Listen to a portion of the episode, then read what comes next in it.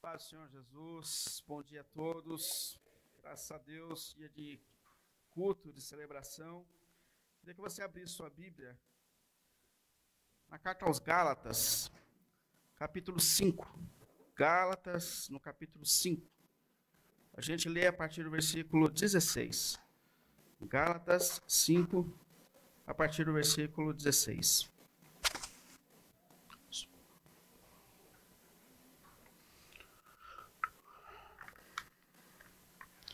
Gálatas 5, a partir do versículo 16.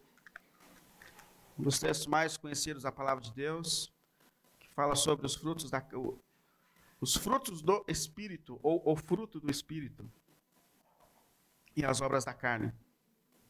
Gálatas, capítulo 5, a partir do versículo 16. Por isso eu digo: vivam pelo espírito e de modo nenhum satisfarão os desejos da carne. Pois a carne deseja o que é contrário ao espírito, e o espírito o que é contrário à carne. Eles estão em conflito um com o outro, de modo que vocês não fazem o que desejam. Mas, se vocês são guiados pelo espírito, não estão debaixo da lei. Ora, as obras da carne são manifestas imoralidade sexual, impureza e libertinagem, idolatria e feitiçaria, ódio, discórdia, ciúme, ira, egoísmo, dissensões, facções, inveja, embriaguez, orgias e coisas semelhantes. E eu os advirto, como antes já os adverti, que os que praticam essas coisas não herdarão o reino de Deus. Mas o fruto do Espírito é amor, alegria, paz, paciência, amabilidade, bondade, fidelidade, mansidão e domínio próprio. Contra essas coisas não há lei. Amém? Vamos orar. Senhor, obrigado, Deus, por mais esse privilégio que o Senhor nos dá de estarmos na sua casa. Obrigado, meu Deus, porque o Senhor nos dá essa alegria de poder concluir a nossa semana aqui diante de Ti, Senhor. Obrigado por tudo que o Senhor tem feito por nós, Senhor. E nós te pedimos, Deus dos céus e da terra, o Senhor que nos conhece, usa esse momento agora para nos direcionar por meio da Sua palavra, Senhor. A falar e a viver esse evangelho que é poder do Senhor, transformador nas nossas vidas e histórias, Senhor. Colocamos os nossos corações diante de Ti, Senhor. Pedimos que nos direcione, nos fala, por Tua graça e misericórdia, nos repreenda, nos ensine, para que nós possamos viver de forma verdadeira a transformação que o Evangelho de Cristo precisa trazer para as nossas vidas, Pai. Por isso nós oramos a Ti, colocamos-nos diante de Ti, pelo nome santo de Jesus. Amém. Amém. Amém. Pode sentar, por favor. Esses dias eu conversava com alguém que me fez uma pergunta que eu achei interessante. Me disse assim: por que, que eu preciso ir à igreja? Por que, que eu preciso voltar à igreja todo fim de semana? Porque tem sábado que não é fácil acordar de manhã, não. Ele falou. Por que, que eu preciso levantar e por que, que eu preciso ir? E a gente conversando, eu falei: bom, a primeira coisa é que é uma vontade de Deus, é um propósito de Deus. É a Bíblia que fala: não abandone a sua congregação. Hebreus capítulo 10. Então, primeiro, ir para a igreja é um propósito de Deus. É Deus que está mandando, que a gente tem que vir. Quando a gente não vem, é um problema que a gente arruma com ele, né? porque essa é a vontade dele, é um propósito dele, e é óbvio que tudo que Deus pede para a gente é porque é para o nosso bem, porque Deus é bom. Mas conversando com ele, eu percebi que a questão é a maneira que ele estava entendendo a igreja, o culto, a celebração. Que a mente dele ainda estava formatada por uma ideia de um entretenimento no fim de semana, ou de um hábito daquele que é crente. E aí a gente começou a conversar sobre o que Cristo fez nas nossas vidas e que o Evangelho é um chamado para a transformação das nossas histórias. Que nós nascemos em Cristo de novo e nascemos para uma nova vida. E é, é aqui, no encontro comunitário, onde nós prestamos louvores ao Deus que nos redimiu na cruz. Mas é aqui também que Deus está nos confrontando na nossa maneira de ser e de viver, para que as nossas vidas agora sejam uma vida para a glória de Deus, para louvor de Deus. Então é aqui, eu volto para cá porque é aqui que Deus me confronta, me chama a uma nova vida, me chama a um novo propósito, que Deus me lembra do que eu tenho que ser em Cristo. Então é por isso que eu volto, e é por isso que eu preciso voltar. Aqui a gente estuda em comunidade a palavra de Deus, aqui a gente escuta a palavra de Deus, que nos ensina a viver essa novidade de, de vida. Aí ele falou: bom, aí parece que faz sentido. Eu espero que faça sentido para a gente também. Mas é por isso também que a gente tem conversado sobre o Evangelho, que é esse poder que vem para transformar a nossa vida. O Evangelho não é um entretenimento no fim de semana, mas que o Evangelho é um poder de Deus que de fato vem para transformar tudo na nossa vida, na nossa história. Porque quando a gente entende o que Cristo fez por nós naquela cruz, e que nós nascemos com Ele para uma nova vida, que o antigo eu ficou cravado na cruz, e que nós fomos despertados, ressuscitados com Cristo para um novo viver, para um novo paradigma, para um novo sentido de vida, foi o que eu tentei falar aqui no sábado passado, que esse evangelho muda o propósito da existência. O que Paulo coloca lá em Efésios, dizendo que naturalmente a, a humanidade segue um ritmo da natureza. Ela tem os seus propósitos. Mas quando nós somos despertados por Cristo em Cristo, nós nascemos para um novo propósito que agora está em Deus e na vontade de Deus. E é por isso que a gente tem falado que esse evangelho é um poder de Deus para transformar, para mudar a vida, mudar propósito, caminho, existência e é isso que faz sentido para a gente quando a gente fala de evangelho. Hoje eu queria falar sobre as evidências de uma vida transformada. As evidências de que esse propósito de transformação está se cumprindo na nossa vida e na nossa história. E eu quero usar como base a carta aos Gálatas. Esse trecho cartas, da carta aos Gálatas, um dos textos mais conhecidos da Bíblia, que fala do fruto do Espírito e das obras da carne, e é uma carta que Paulo, o apóstolo Paulo, escreve para essa igreja que está na região da Galácia, porque alguns problemas estão acontecendo nessa igreja. Um deles é que esses irmãos tinham um problema de relacionamento. Se mordiam, brigavam. Isso é coisa da igreja primitiva. Hoje em dia todo mundo se dá bem, mas lá tinha esse tipo de problema. De gente que não gostava de gente dentro da igreja. E, e Paulo então está ensinando esses irmãos a se amarem, porque isso é o cumprimento da lei, é o amor. Então se amem, vocês cumprirão a lei.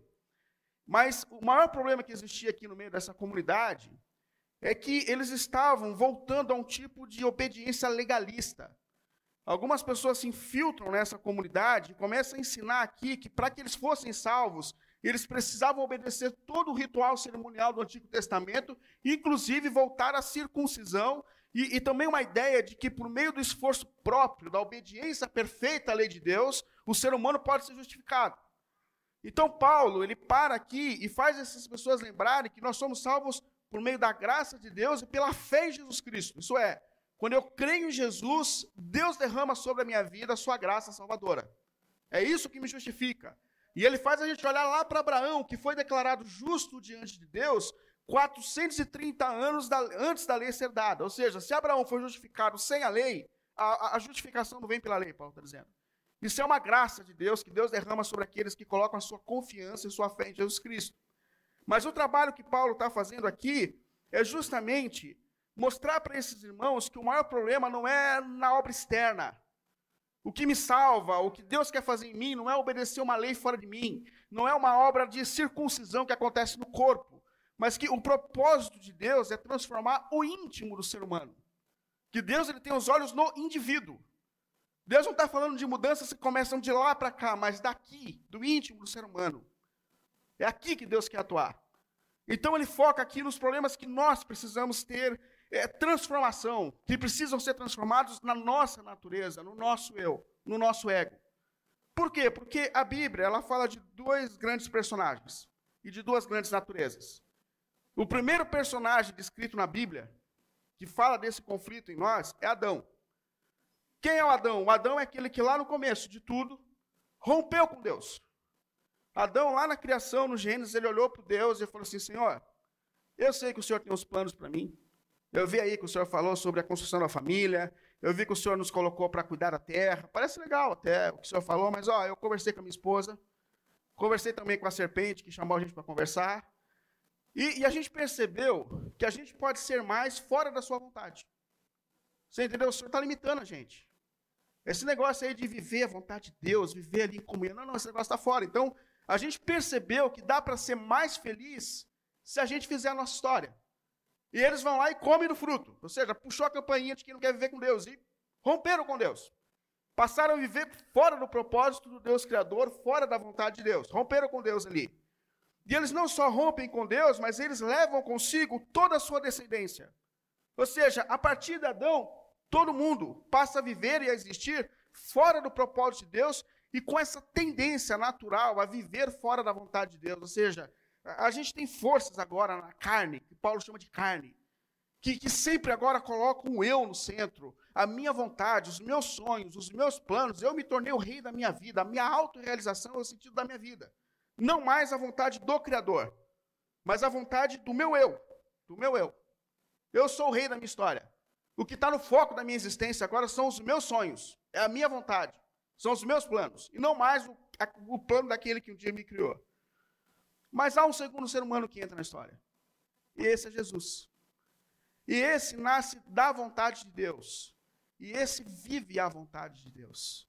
O primeiro falou assim: Senhor, segue os seus planos. O segundo falou: Senhor, seja feita a tua vontade, cumpre em mim os teus propósitos. E ele vive plenamente a vontade de Deus do começo ao fim da sua história, ao ponto de morrer numa cruz, porque essa é a vontade do Pai. Mas ele obedece à lei de Deus, o ponto a ver. Jesus cumpriu em tudo na sua carne o que é a vontade de Deus. E o caso é que quando nós entregamos a nossa vida a Jesus Cristo, quando nós conhecemos a Jesus, a Bíblia diz que o Espírito do Cristo veio habitar em nós. Ou seja, o Adão já não é mais o dono da casa. Percebe? Existe uma nova natureza gerada em mim, um novo ser que foi gerado em mim. Naturalmente eu era Adão. Mas agora, quando eu me arrependo dos meus pecados e creio em Jesus, o Espírito de Cristo passa a habitar nessa natureza. Por isso que o apóstolo Pedro dizia lá no Atos, quando o Espírito foi derramado, e as pessoas começam a se aproximar de Pedro, falou: e agora, o que a gente faz? Aí Pedro olha para aquelas pessoas e diz assim: arrependam-se, cada um de vocês, seja batizado em nome de Jesus, para o perdão dos seus pecados, e vocês receberão o dom do Espírito, ou seja, o Espírito virá habitar em você, o Espírito de Jesus. E é Ele que faz essa obra de transformação na nossa vida. É Ele quem começa a agir em nós para que um novo ser, o Adão, seja enfraquecido e o Cristo comece então a dominar. E não há dúvidas de que o propósito de Deus é que Cristo reine. Não há dúvidas de que o propósito de Deus é que o Cristo venha reinar em tudo na nossa vida, em tudo na nossa história. Mas sabe qual é o problema? É que a chegada do Cristo em nós não nos deu paz. Não nos deixou tranquilos. Quando Cristo vem habitar em nós, começa uma guerra dentro de nós. Por quê? Porque agora a gente tem aqui o Adão e o Cristo. Antigamente eu vivia por mim mesmo, sem peso na minha consciência, mas agora tem um peso, tem, tem uma voz gritando dentro de mim. Não, não, não é isso. Há um conflito dentro de nós. E é isso que o apóstolo Paulo está dizendo no versículo 17, desse texto que nós lemos. Se você quiser olhar aí. Mas no versículo 17 ele diz assim: Pois a carne, isso é o Adão, a carne aqui é o Adão, deseja o que é contrário ao espírito, o Cristo, que foi gerado em nós. E o espírito, o que é contrário à carne. E, eles estão em conflito um com o outro, de modo que vocês não fazem o que desejam, ou seja, agora vocês estão em guerra. Agora há um conflito intenso acontecendo dentro de cada um de nós. São duas forças, são duas vozes. A carne é o Adão, o espírito é o Cristo, que foi gerado em nós. E agora, como é que a gente se posiciona diante dessa luta? Como que a gente se posiciona para que o Cristo, de fato, traga transformações verdadeiras e reais na nossa vida na nossa caminhada? Então, a primeira coisa que Paulo faz, identifique as obras da carne. Identifique quando Adão está falando mais alto em você. Aí ele faz uma lista para mostrar o que evidencia que a gente ainda está naquele antigo ser, no antigo homem, naquela natureza antiga. Aí vamos lá, as obras da carne, 19 a 21. Ora, as obras da carne são manifestas: imoralidade sexual, impureza e libertinagem, idolatria e feitiçaria, ódio, discórdia, ciúme, ira, egoísmo, dissensões, facções, inveja, embriaguez, orgias e coisas semelhantes a essa. Percebe que ele fala que esse pecado atinge a gente de várias formas. Atinge a gente na área sexual. Ele fala de imoralidade, imoralidade sexual, impureza e libertinagem. E não há dúvidas de que uma das áreas mais afetadas da natureza humana depois do pecado foi a área sexual. O sexo ele foi criado por Deus. O impulso sexual foi dado por Deus, de maneira santa, porque ele é santo, e para ser vivido dentro do casamento. Mas depois que o pecado invadiu a nossa natureza, os desejos ficaram desordenados. E uma das maiores lutas que a gente enfrenta é com os desejos sexuais desordenados. E ele está revelando aqui como uma das evidências de quando a carne está tá prevalecendo, quando o Adão está prevalecendo, quando os desejos sexuais estão desordenados. Esse é o problema. Aí ele faz mais uma lista de outras áreas que a nossa natureza foi corrompida e que revelam a carne prevalecendo. Ele fala de problemas na área espiritual. Ele fala de idolatria e feitiçaria. Isso aqui é a pessoa que lidar com Deus, mas de uma maneira impessoal e irresponsável. São pessoas que ainda estão completamente envolvidas pelo Adão, pela antiga natureza, e que querem dar um jeito em Deus para que a sua natureza, o seu eu sejam satisfeitos. Eles não estão preocupados com quem é Deus, quem é o Senhor, qual é a vontade do Senhor. Eles simplesmente querem moldar Deus à sua imagem à sua semelhança. E eles precisam dar um jeito de Deus, eles fazem a campanha, eles fazem macumba, for necessário, porque eles precisam dar um jeito nesse Deus para que a carne seja satisfeita. E às vezes eles acham que a força espiritual não está puxando a corda contrária, então eles precisam dar um jeito nesse negócio. Problemas espirituais, infelizmente isso acontece muito dentro da igreja. Gente que não está preocupada com Deus, está preocupada com o que o Deus pode fazer para satisfazer a antiga natureza. E ele fala também que o pecado nos atinge na área relacional, no relacionamento. E como atinge, né? Mas ele fala assim: olha, o ódio, a discórdia, o ciúme, a ira, o egoísmo, dissensões, facções, inveja. Primeira coisa, o ódio. Gente que odeia gente, gente que não gosta de gente, gente que fala mal de todo mundo, gente que tem um problema com gente. Isso é uma obra da carne. Ele fala da, da discórdia. Não concorda com nada, não gosta de nada, fala mal de todo mundo, fala mal de tudo, a língua descontrolada, isso é da carne, isso é Adão. Fala também da, dos ciúmes. Gente que nunca é capaz de se alegrar com o outro, com a vitória do outro. Tem gente assim?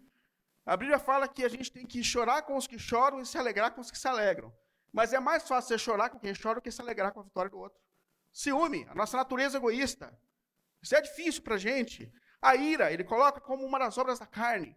Gente que age pelo impulso, que age na ira, fala sem pensar, age sem pensar, depois você pede desculpa, mas faz o que tem que fazer, mas depois desculpa aí, desculpa aí. Mas não é, isso, a gente tem que aprender a dominar isso.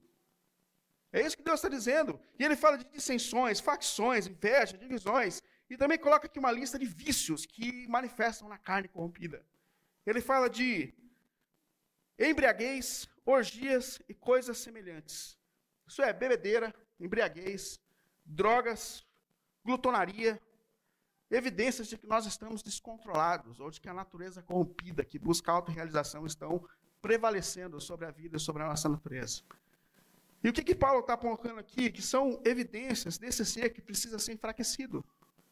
Dessa natureza, do Adão, que precisa ser deixada para trás, que precisa ser vencida. É isso que ele está apontando para a gente. Porque ele falou no versículo 21, eu advirto vocês como antes já os adverti, os que praticam essas coisas não herdarão o reino de Deus. Ou seja, viver entregue ao Adão, viver entregue a essa natureza corrompida, isso aqui não é o caminho do reino. Não é o caminho que nos transforma a imagem de Cristo. Mas em contraposto com essa natureza corrompida, ele começa a falar então a respeito do fruto do Espírito. Fruto do Espírito na nossa vida. Versículos 20, 22 a 23.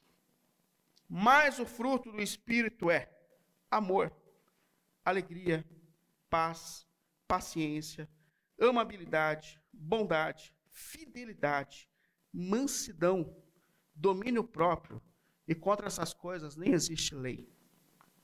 Percebe que ele fala que, primeiro, esse negócio transforma o meu estado de espírito, o que eu sou. Ele fala de amor, alegria, paz. Quem vive no espírito é capaz de amar. Sem Cristo eu era um ser humano egoísta, excêntrico, pensando em mim mesmo, para tudo. Mas com Cristo eu me torno alguém capaz de amar. É isso que o Espírito de Cristo está gerando em mim. Alegria. Percebe que o Evangelho ele, ele faz bem para mim mesmo, ele liberta a minha alma, me torna uma pessoa feliz. Eu sou filho de Deus, eu fui salvo por Cristo, eu tenho a eternidade, tantas razões para que nós nos alegremos, mesmo diante das dificuldades da vida traz paz, paz de espírito, paz que excede todo entendimento, paz com Deus, paz com os irmãos. O Evangelho faz bem para mim mesmo. A atuação do Espírito me cura, me transforma. E mais, ele fala de virtudes que ele dá para a gente no relacionamento, paciência. Ô oh, Senhor, como a gente precisa de paciência, né? Mas ele dá para a gente paciência, amabilidade, bondade, fidelidade, mansidão, domínio próprio. nos torna pacientes no relacionamento dentro de casa, paciente para esperar a mulher fazer compra no mercado. Ô, oh, Senhor, eu preciso desse negócio. Minha mulher parece estar passando no shopping quando ela vai no, no, no mercado, eu fico agoniado com aquilo. Mas paciência, paciência, é, me dá amabilidade, bondade, ou seja, me faz um ser humano do bem, que gosta de ver o bem, que quer as coisas do bem, que faz bem onde chega, onde entra. Esse é um tipo de gente transformada, fidelidade. No casamento, na vida, na amizade, na comunidade. Gera em nós mansidão, domínio próprio, capacidade de autogoverno, seja qual for na área, mas a capacidade de me controlar, de me dominar, de governar os meus desejos. E como isso é essencial, irmãos, como isso é importante para a nossa caminhada. Agora, o, o que me faz pensar aqui é como a gente vence esse conflito. Como que, diante dessa guerra que existe em nós e dentro de nós, a gente pode se posicionar para que a vontade de Cristo prevaleça na nossa vida. Como vencer o Adão? Como vencer essa natureza corrompida, antiga, para que o Cristo reine na nossa história? Qual é o caminho para isso? E por incrível que pareça, essa resposta está no primeiro versículo que nós lemos, versículo 16, onde Paulo disse assim: Por isso eu digo, por isso eu digo, vivam pelo Espírito, e de modo nenhum satisfarão os desejos da carne. O que ele diz é: vivam pelo Espírito, ou encham-se do Espírito, deixe com que a sua vida seja guiada pelo Espírito de Deus. Por quê? Porque quem transforma a nossa vida não sou eu. Eu não sou capaz de mudar sozinho. O único capaz de me transformar é Jesus, é o Espírito de Cristo em nós. Quando eu tento me transformar, eu sou mais ou menos parecido com aquele lobo. Você já ouviu a história do lobo? Que descia do morro, de madrugada, atacava o rebanho de ovelha. E era sangue para tudo quanto é lado, ele devorava as ovelhas. Aí no outro dia de manhã ele ficava lá de cima olhando e viu o pastor chorando, com os pedaços da ovelha na mão, e o rebanho triste. Ele ficava olhando e falava: Eu sou um monstro. O lobo falava: Eu sou um monstro. Aí no outro dia ele fazia tudo de novo, porque ele tinha fome e tal. Um dia o, o lobo se arrependeu de ser lobo. Ele falou: Eu vou me converter, eu vou virar ovelha. Aí ele pegou a pele de uma das ovelhas que ele matou, vestiu, desceu do monte, se enfiou no meio do rebanho e falou: Agora eu virei ovelha. Passou um mês comendo capim. Aí veio aquele cheiro de ovelha, assim, deixava ele doido, sabe? Aquele cheiro de ovelha, assim, mas dava água na boca, mas comendo capim. Emagreceu, ficou abatido. Aí depois de três meses, o lobo um dia perdeu a cabeça, atacou o negócio, comeu 15 ovelhas de uma vez só e foi embora para um monte de novo. Mas a verdade é que quando eu tento me transformar, eu sou igual a esse lobo. O lobo não consegue se transformar em ovelha. Só Deus é capaz de fazer esse milagre. Só o Espírito de Jesus é capaz de fazer isso em mim. Então é por isso que Paulo está dizendo assim: vivam no Espírito, se entreguem ao Espírito, busquem o Espírito, encham-se do Espírito, porque só Ele é capaz de transformar. Só Ele é capaz de fazer esse milagre. A transformação do Adão é um milagre de Deus. Não é algo natural, é um milagre que só Deus é capaz de fazer. Mas aí existem algumas coisas para que a gente se entregue ao Espírito, para que nós nos coloquemos nas mãos do Espírito. O que, que a gente pode fazer? Primeiro, lute com a carne. Perceba que precisa ser mudado. Porque às vezes a gente precisa parar no meio do dia e falar assim: opa, isso aqui não é, não é Cristo. Esse meu tom de voz, essa minha maneira de fazer negócio, sabe, esse, esse meu estado de espírito, essa minha impaciência, isso aqui não é Jesus. Não é Jesus. Para, não, não, não. E lute. Lute para que o Adão morra não tenha prazer nele, mas mate ele. Porque é isso que Paulo está dizendo. Esse ser humano foi cravado na cruz com Cristo, ele tem que morrer. Ele precisa morrer. Então mate ele, lute contra a sua carne, lute contra os desejos que você sabe que não tem a ver com a natureza de Cristo e com o caráter de Cristo. Lute com isso. Aliás, alimente a natureza de Cristo, não a carne. Porque tem muita coisa que a gente vai alimentando. Aquela história antiga que contavam para a gente dos leões que iam brigar no final do mês. Aí alguém perguntou assim: qual dos dois você acha que ganha? Aí o dono falou assim: eu já sei quem vai ganhar. Ah, por quê? Falei, porque esse aqui eu estou alimentando, esse aqui eu estou deixando só a base de água. E é isso, irmãos. A gente tem dois leões dentro de nós. Quem você está alimentando? Os vídeos que você assiste, a série que você assiste, o que você escuta, as rodas que você frequenta. Quem está sendo alimentado na sua vida? Troque isso por disciplina espiritual. Alimente a força certa. E o caminho, o segundo caminho é justamente esse: alimente o espírito. Tenha práticas que alimentem o espírito. Porque Jesus falou assim: Eu sou a videira e vocês são os ramos. Se vocês permanecerem em mim, vocês darão frutos, ou seja, em Cristo, é permanecendo com Cristo, numa vida na palavra de Cristo, de oração pessoal, É ali que Deus está atuando nas nossas vidas na nossa história e nos dando possibilidade de viver processos reais de renovação e transformação em Cristo. Então, invista. Leia a palavra de Deus, escute músicas que edifiquem a sua alma, o seu coração, ore mais, leia bons livros, mas alimente essa natureza dada por Cristo e fuja do Adão, fuja dos cantos escuros. E é por isso que a Bíblia fala: vem para a luz. Por quê? Porque a gente precisa romper com todos os cantos escuros da alma. Que a gente sabe que aquilo ali alimenta o antigo eu e vir para a luz. Porque é aqui que nós estamos sendo transformados. É aqui que Jesus está atuando na nossa vida. Então, rompe com o pecado, vem para a luz. É isso que está dizendo. Mas eu acho que a maior sacada, e eu queria concluir com isso, o maior caminho para a gente vencer essa carne é perceber aonde nós estamos enfrentando as nossas verdadeiras lutas. Aonde acontecem os verdadeiros conflitos. Aonde? Por quê? Porque a gente gosta muito das lutas externas, irmãos. Ah, a gente gosta de, de, de buscar mudança que vai começar na República, a gente gosta de uma causa social, não que seja ruim. Mas o que, que Deus está fazendo aqui? Deus está falando a respeito de nós, das mudanças que precisam acontecer em cada um de nós. E que a verdadeira transformação do mundo acontece quando eu, Willy, sou transformado. Percebe? Não é lá, é aqui, gente. Os olhos de Deus, eles estão sobre o indivíduo. E a verdadeira transformação começa em mim e nos meus relacionamentos mais íntimos. Perceba onde é realmente esse conflito. Porque Deus está dizendo, ó, oh, o problema não é, não é lá, o problema é você. O problema é você. Você precisa se tornar um seguidor de Jesus. Você precisa se tornar parecido com Cristo. Perceba que a luta é você. Mas ao mesmo tempo o Evangelho está dizendo: é possível você mudar, é possível, não por você, mas porque o Espírito de Jesus está atuando em você.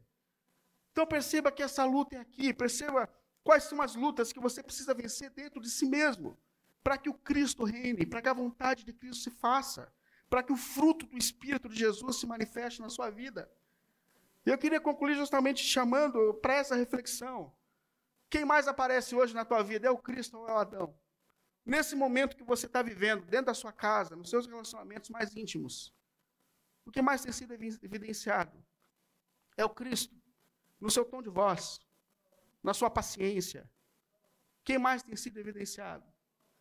Agora, a boa notícia que o Evangelho nos dá é que esse antigo eu, ele já foi cravado na cruz, irmãos. Deus não vê mais como Adão, Deus nos vê em Cristo. Em Cristo. Deus nos vê como filhos e filhas.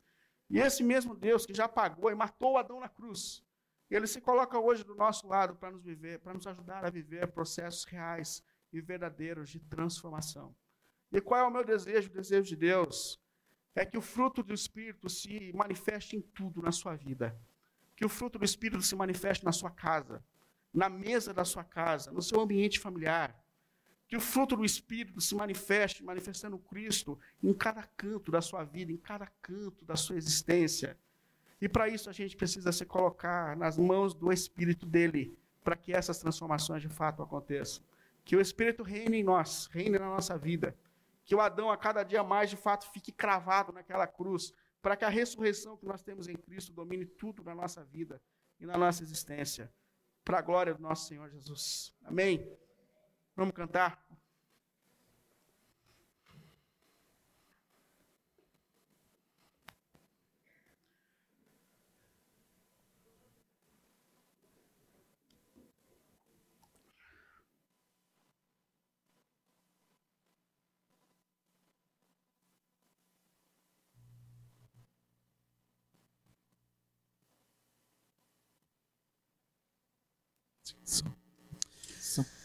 Espero que a palavra de Deus falou com você. É, a gente vai cantar esse louvor. E tem um, umas frases desse louvor que ele fala: Se tu olhar, Senhor, para dentro de mim, o Senhor não vai encontrar nada de bom, porque a gente é ruim.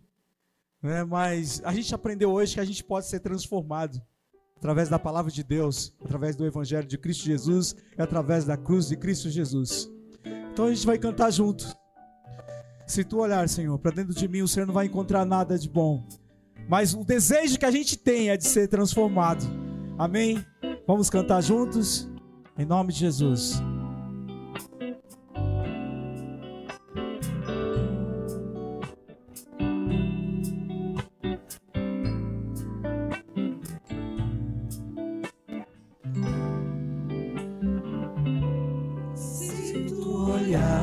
Senhor,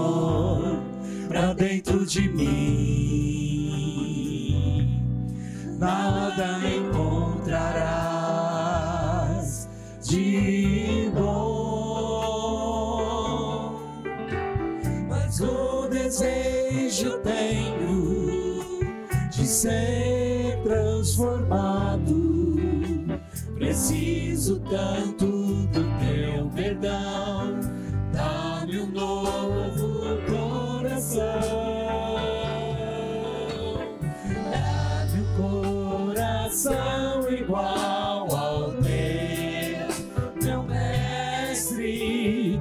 Dá-me um coração igual ao teu, coração disposto a obedecer cumprir todo o teu querer. Dá-me um coração igual ao teu.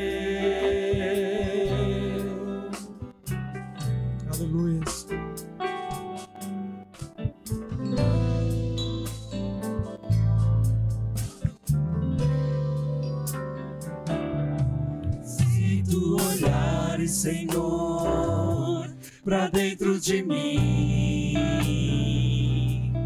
nada encontrarás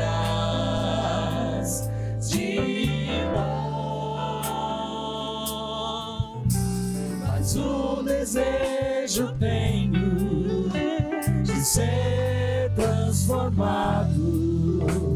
Preciso tanto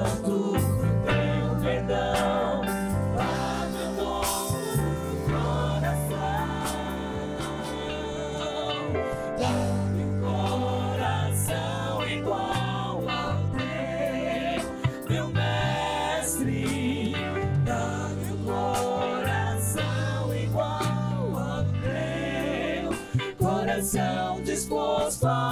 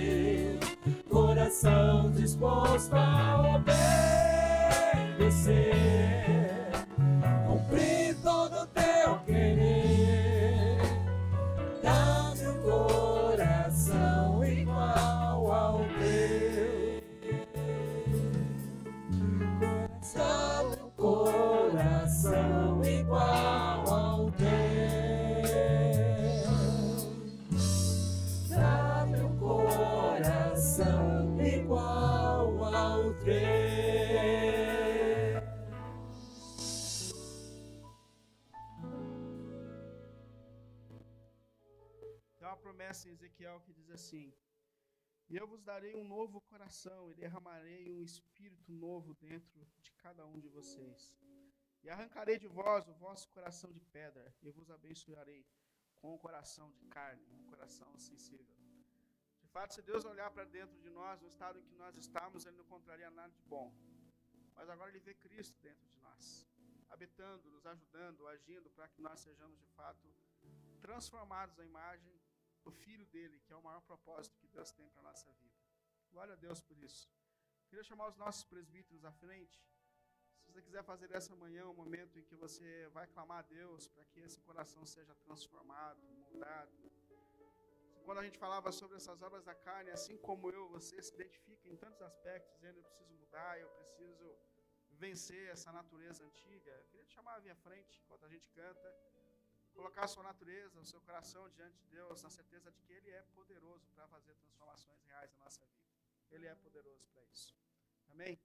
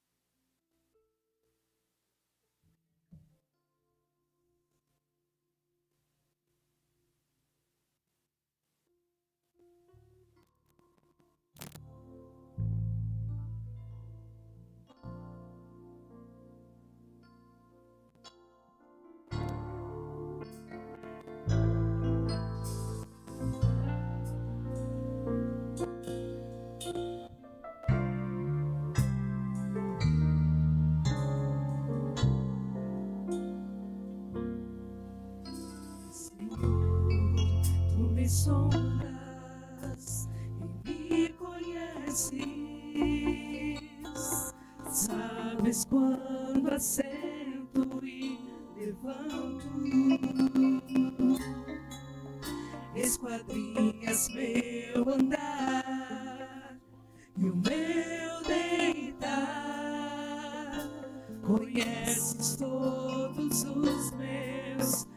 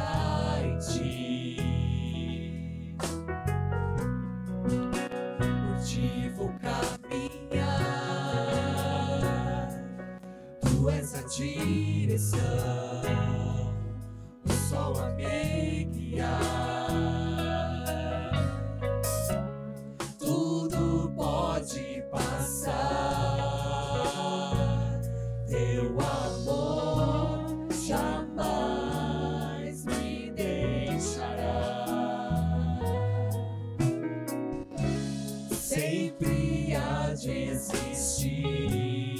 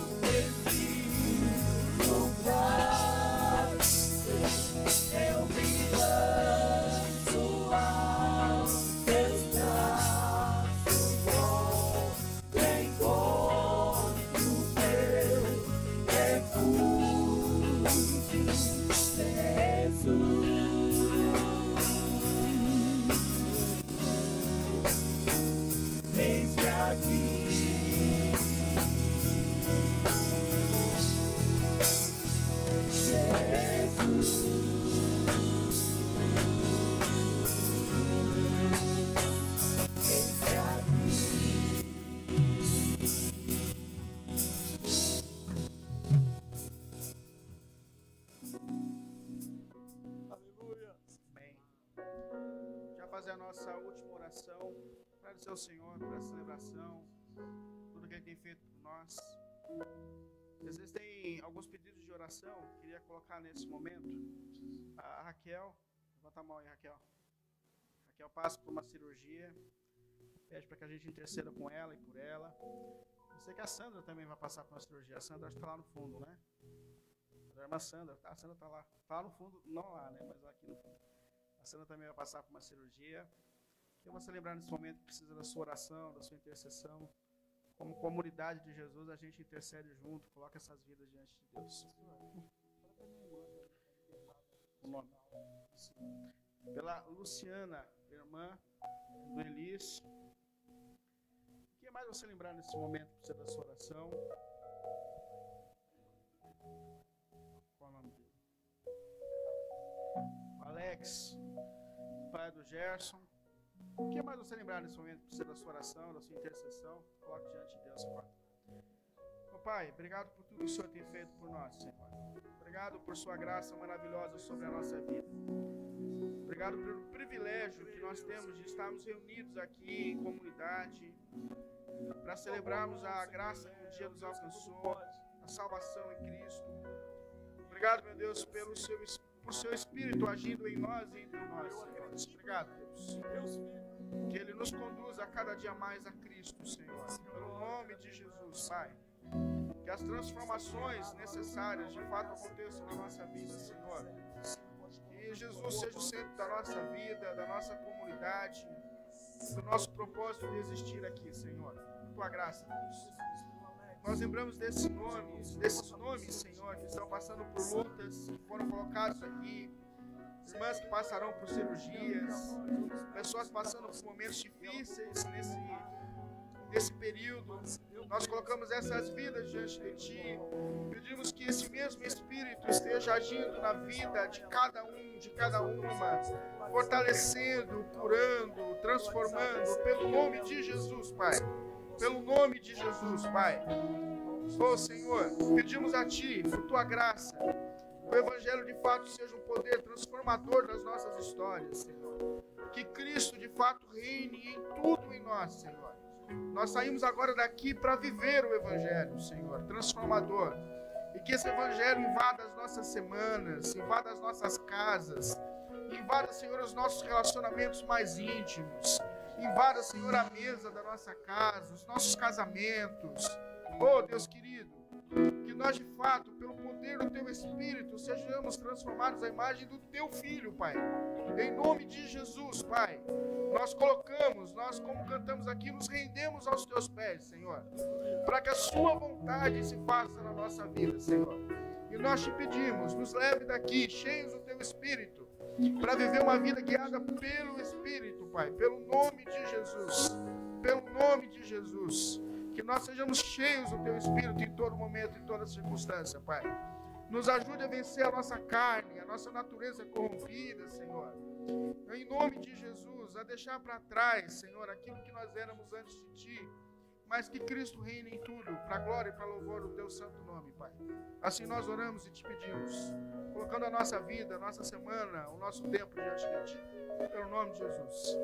Que a graça do nosso Senhor Jesus Cristo, o amor de Deus, nosso eterno Pai, e a comunhão, as consolações do Espírito estejam entre nós, hoje e sempre. Amém. Deus te abençoe. Em nome de Jesus.